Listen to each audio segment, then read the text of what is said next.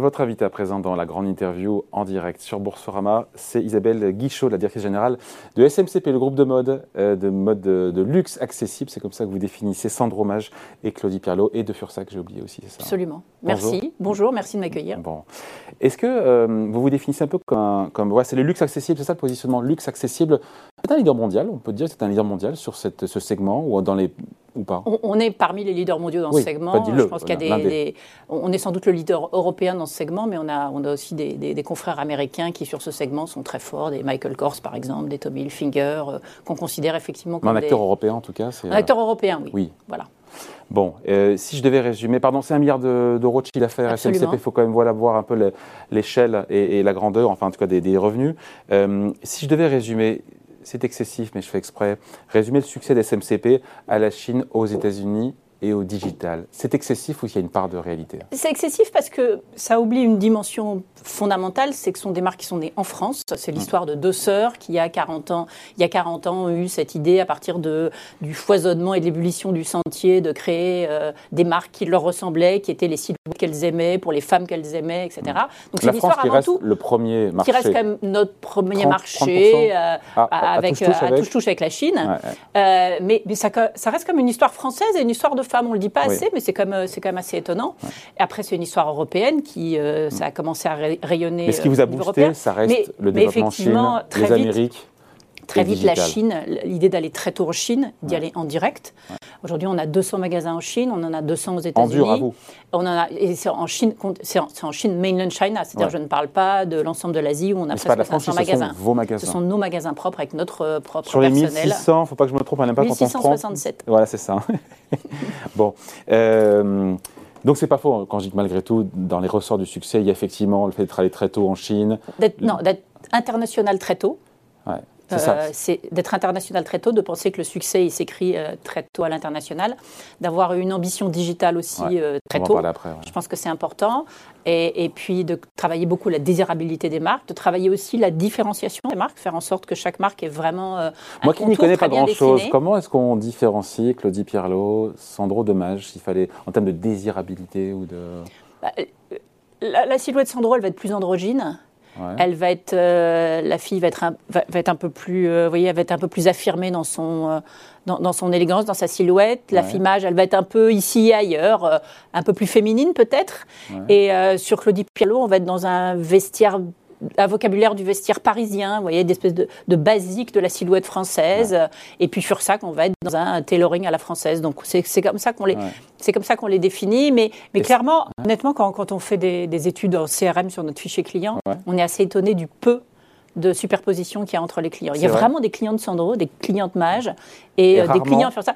Si, mais on va être, on va, à, on va, on va à la marge. À la marge, c'est assez étonnant. Donc vous avez bien différencié, bien positionné. Donc ça veut dire que quelque part, et quand on fait des études de notoriété aussi, c'est quelque chose qu'on interroge et qu'on challenge souvent. Et, et les trois ont une dynamique de croissance et quatre, est Vous oubliez toujours. Oui, pardon. Quatre. En tout cas, ces trois-là, les plus connus, euh, sont sur 20 25 de croissance. J'ai les chiffres entre 21 22 Il y a toujours et 25 des aléas. Vous avez toujours non, mais les trois tirent la croissance du groupe. Je veux dire, chacune a trouvé sa place. Chacune a trouvé sa place. Vous avez toujours des saisons plus ou moins euh, à succès dans chacune des marques. Mais c'est aussi ce qui fait que le groupe euh, se porte toujours très bien. C'est quelque part, on, nuance le risque en ayant un, pool de marques et, euh, et on, va, on va mitigate ce, risque. J'arrive jamais à trouver le mot français qui veut dire la même chose. Mais tu veux dire quoi, mitigate, pour le coup en bah, Ça veut dire que ça, ça équilibre, ça, ça équilibre le risque. Voilà. Et, effectivement, comme ça, on est un petit peu moins à risque que, le sont les marques, que, les, que les groupes qui sont monomarques. Voilà. Bien sûr, bien sûr. Euh, donc le groupe qui a bien démarré l'année, euh, on parle des, du premier trimestre, publication qui date d'il y a quelques jours, chiffre d'affaires en hausse de 26%.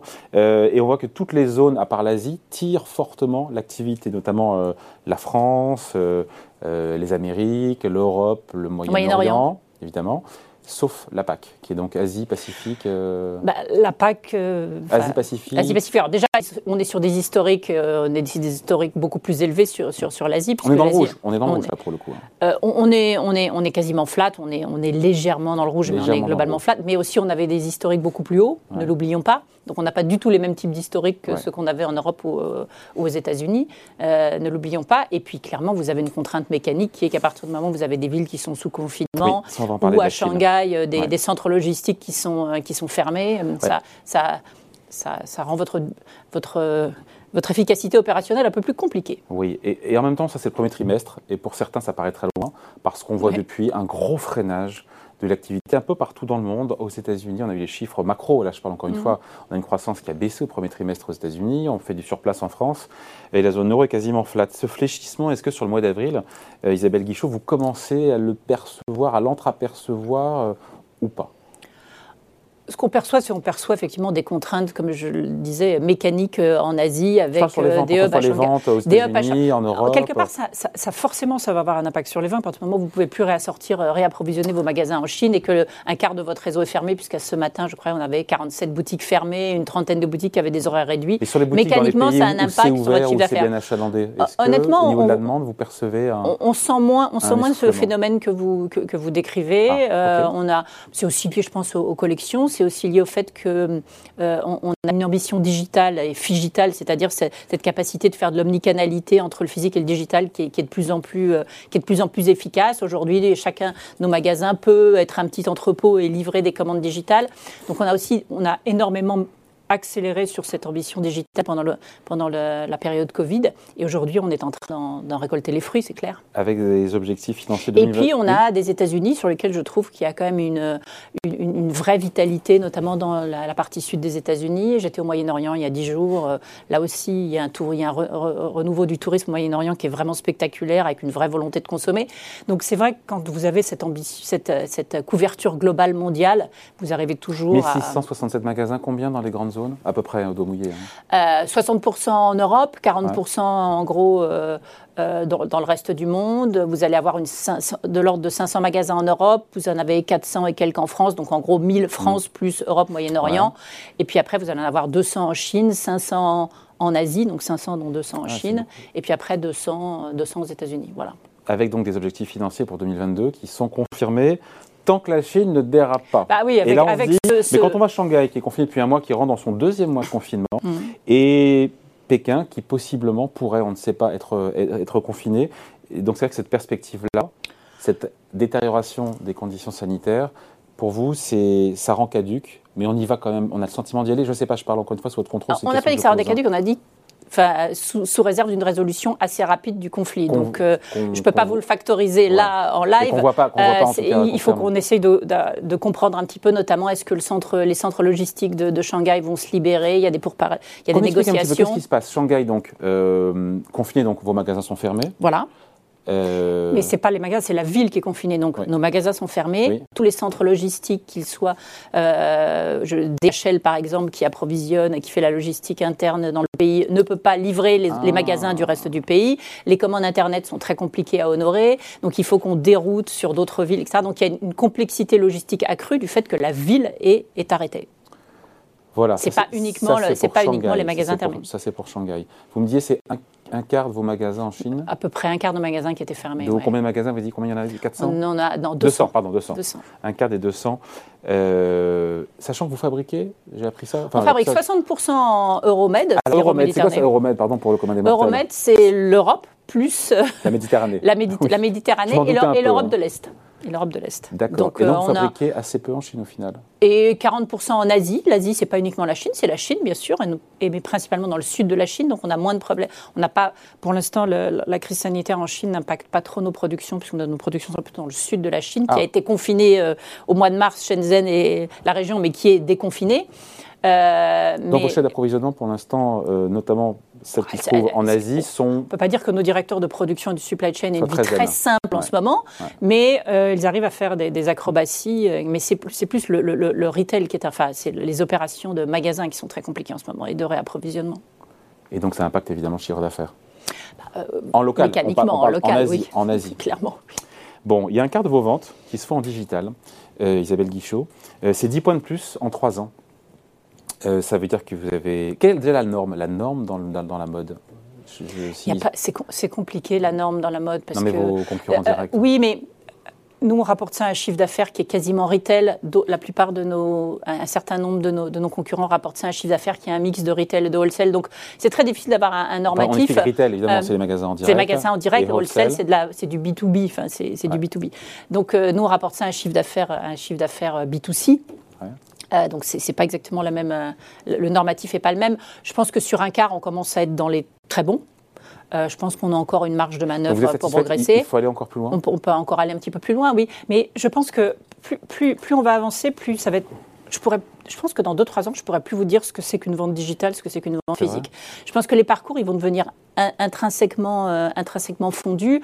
Vous réserverez une pièce de chez vous, euh, vous, vous, vous, vous la récupérerez en magasin, vous finalement vous l'essayez, elle vous plaît pas, vous la rentre, vous la, vous la redonnerez online parce que vous vous êtes trompé de taille, le magasin vous renverra une autre pièce ou vous repasserez un magasin à prendre une autre. Je, je pense, et puis euh, je pense aussi au sujet de seconde main. La seconde main, c'est des, c'est des, des activités qu'on a lancées ou la location. Vous pourrez aussi revendre votre pièce le parcours il va être de plus en plus mêlé et l'idée c'est que ça soit un seul et unique parcours d'expérience client. C'est-à-dire que la montée en puissance du digital, qui, qui en est qu'à ses débuts en tout cas, qui, qui, a encore du potentiel, euh, ne remet pas en cause l'ouverture de nouveaux magasins, de nouvelles boutiques, parce qu'il y a ce parcours omnicanal. Et, euh, en même temps, je vois qu'il y a comme de la rationalisation dans votre parc, euh, ce qui est normal d'ailleurs aussi. Non, on est obligé de faire une rationalisation. N'oubliez pas que ce sont des marques qui ont entre 30 et 40 ans, notamment en France. C'est en France qu'on a le réseau le plus, le plus ancien. Hmm. Et, et les évolutions du retail font qu'aujourd'hui, Aujourd'hui, on cherche des magasins. Bah, les, zones de chalandise, elles ont changé. Euh, les, centres-villes, ils ont changé. Il y a des nouvelles artères, euh, il y a de nouveaux centres commerciaux qui sont arrivés.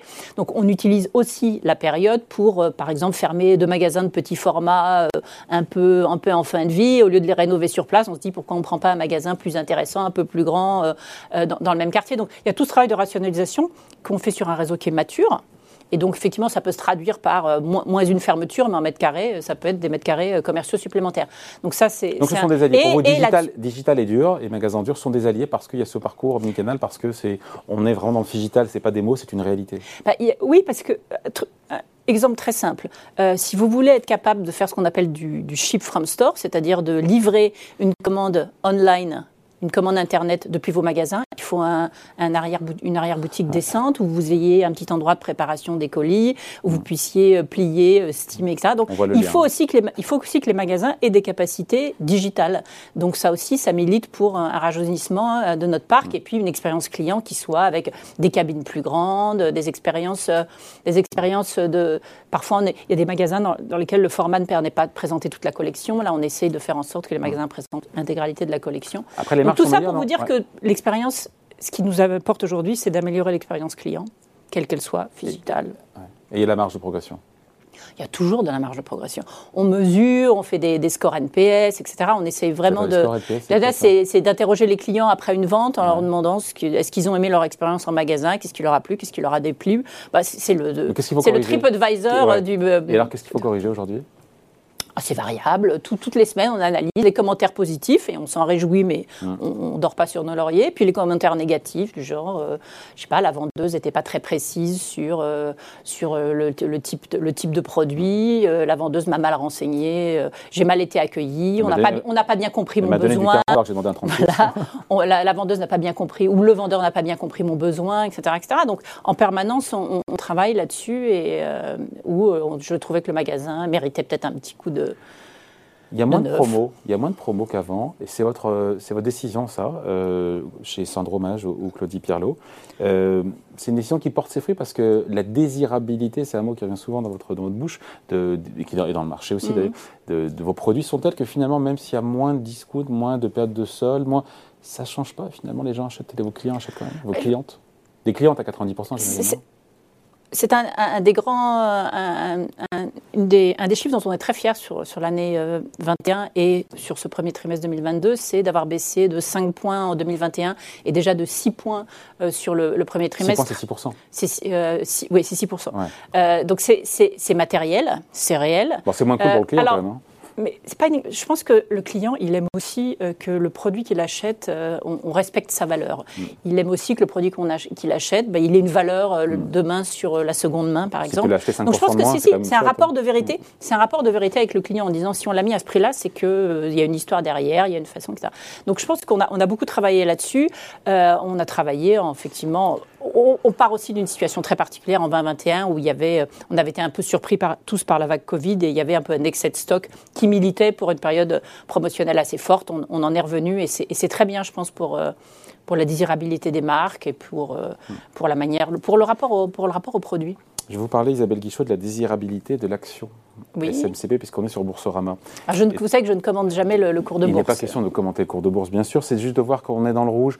vous êtes profitable, il faut rappeler que... Ah oui, largement. non mais voilà, il y a un milliard de chiffre d'affaires, il y a quoi la, la marge d'EBITDA, c'est 10% oui, c'est 9% l'année dernière, mais 12% sur le, deuxième semestre. parce qu'on est revenu, on est revenu à des, à des, à des, conditions de marché plus, plus favorables sur le deuxième semestre. Ouais, bien dans le rouge depuis sur un an, sur trois ans. En 2017, lors de la cotation, euh, l'entreprise était évaluée à 1,7 milliard d'euros. Là, aujourd'hui, c'est trois fois moins. Qu'est-ce qui cloche et comment rendre le cours boursier, encore une fois, le titre plus désirable et que le, le cours boursier rejoigne le trend des ventes et Non, mais c'est une vraie, une vraie je question. Je ne peux, hein. peux, pas commenter. Vous, vous savez, puisque vous l'avez tous suivi, qu'on a vécu, euh, j'appelle ça une tempête actionnariale un peu compliquée, euh, avec un actionnaire majoritaire qui a fait défaut euh, dernier. Donc effectivement, on ne peut pas dire qu'on est que la valorisation. c'est d'ailleurs si vous lisez tous les commentaires d'analystes sur notre sur notre valeur, ils, ils, relèvent tous que le cours de l'action ne reflète pas la, la réalité opérationnelle. Donc je crois que c'est le commentaire qui se suffit à lui-même, c'est exactement ça. Il y a un disconnect un peu total entre, entre le, cours de l'action et la réalité opérationnelle du groupe. Et donc le côté spéculatif entre guillemets du titre peut venir d'un possible changement d'actionnaire ou le fait qu'on y voit plus clair. Une recomposition actionnariale, je pense. Euh, Parce qu'en en, deux, mots, il y a donc euh, des créanciers qui sont regroupés alors, il s'appelle Glass. voilà, c'est le nom du trustee, oui. Ils, ont, euh, pris possession temporaire de 29%, du capital euh, à l'automne dernier, euh, ce qui a déclenché une, assemblée générale en, début d'année, le 14 janvier, qui nous a permis une recomposition du capital, une recomposition du conseil d'administration, une gouvernance apaisée avec Christophe Cuvillier en tant que président du conseil d'administration. On connaît bien qu'on avait fait l'époque quand il était président de Nibail. On est revenu à une gouvernance apaisée et qui nous permet de dérouler notre plan stratégique. Donc cette partie-là est réglée au moins, la partie elle, elle, est, elle, est, momentanément réglée.